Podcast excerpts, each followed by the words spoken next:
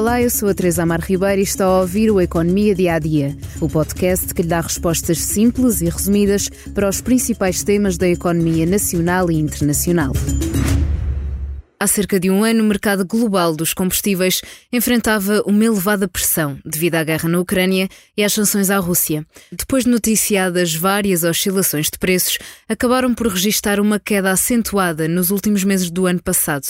Agora, depois de alguma estabilidade, os preços voltaram a subir nas últimas semanas e esta segunda-feira a gasolina registrou o preço mais alto dos últimos oito meses e o gasóleo está no máximo de cinco meses.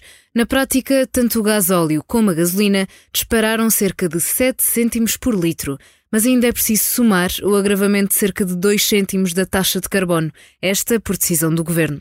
Portanto, contas feitas, a partir desta segunda-feira deverá pagar mais de 1,6 euros por cada litro de gasóleo e mais de 1,8 euros por cada litro de gasolina.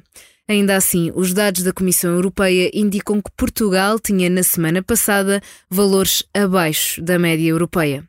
Mas afinal, como funcionam estas subidas e descidas de preços nos combustíveis? Tudo depende do valor do Brent, o petróleo de referência no mercado europeu, e das cotações internacionais dos refinados, como o gasóleo e a gasolina.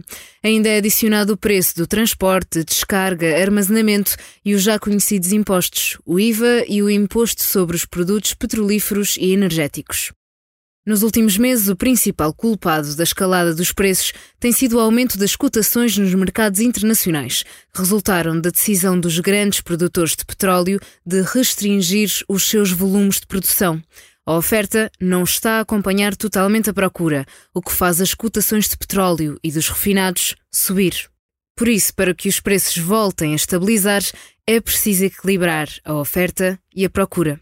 Para encontrar os preços mais baratos, recorra ao portal de preços dos combustíveis da Direção-Geral de Energia e Geologia, que faz a comparação de preços entre mais de 2 mil postos de abastecimento por todo o país.